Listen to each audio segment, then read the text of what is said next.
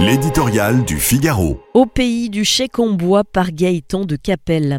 Et maintenant, un chèque pour les bûches de Noël. Pas encore les traditionnelles qui égayent les tables de réveillon, mais celles qui alimentent les poêles pour se chauffer depuis le 27 décembre. La grande foire aux aides publiques destinée à alléger la facture énergétique des Français s'est enrichie d'un bien nommé chèque bois. Le gouvernement n'a pas le premier euro en caisse pour le financer, mais au point où en sont les finances publiques, il n'est plus à quelques centaines de millions de déficit près. Le système hors norme du quoi qu'il en coûte, décrété face à la gravité de la crise sanitaire, était pourtant censé disparaître en même temps que la pandémie, mais avec le retour de l'inflation et la sacralisation du pouvoir d'achat, la machine tourne toujours à plein régime. Subrepticement, s'est mise en place une assurance tout risque aux frais de l'État qui prend à sa charge toutes les contrariétés qui se présentent.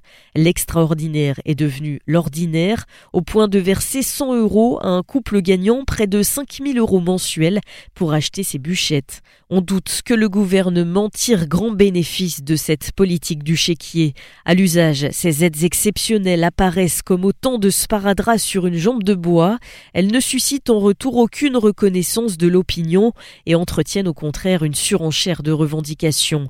Plus que tout, nous nous enfermons petit à petit dans un piège redoutable. Ces dépenses non financées sont au choix nos impôts ou nos dettes de demain. Alourdir une fiscalité atteignant déjà des sommets serait suicidaire.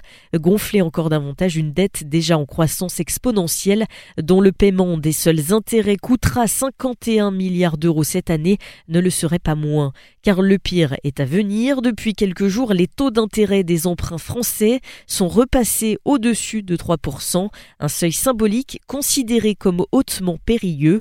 Pour le gouvernement, il s'agit d'un avertissement sans frais. Il est plus que temps de stopper vraiment le quoi qu'il en coûte.